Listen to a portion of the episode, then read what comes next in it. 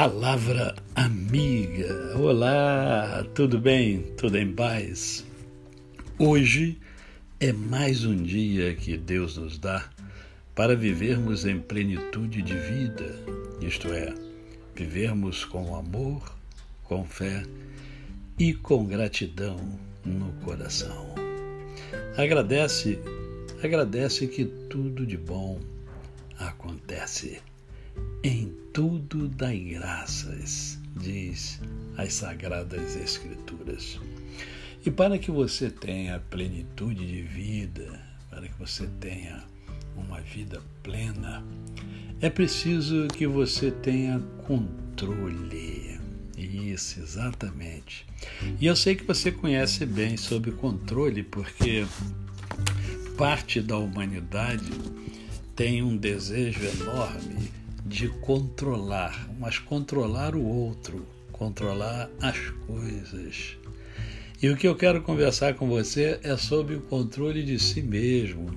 É o que nós chamamos de autocontrole, né? que é um atributo que torna uma pessoa capaz de dominar a si mesmo, dominar as próprias emoções, administrar as suas emoções, os seus impulsos decorrentes destas emoções, porque as emoções nos impulsionam, nos levam a fazer, nos levam a realizar. E aí vocês já perceberam que as emoções são muito importantes, porque elas é que nos levam a realizar. Mas elas precisam estar muito bem administradas, controladas.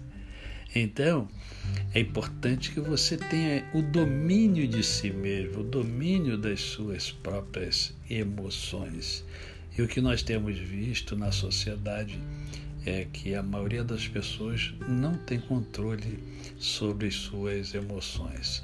Não aprenderam a administrar as suas emoções e por isso acabam sofrendo muito. Com isso, acabam tendo muita ansiedade, com isso acabam tendo dificuldade em seus relacionamentos diversos diariamente. Por isso que eu estou dizendo a você que você precisa dominar as suas emoções, você precisa ter autocontrole. Controle primeiro a você mesmo, a você mesma. E aí você vai aprender a lidar melhor com o próximo, com o ser humano. E isso vai fazer um bem tremendo às pessoas que estão ao seu redor e também a você.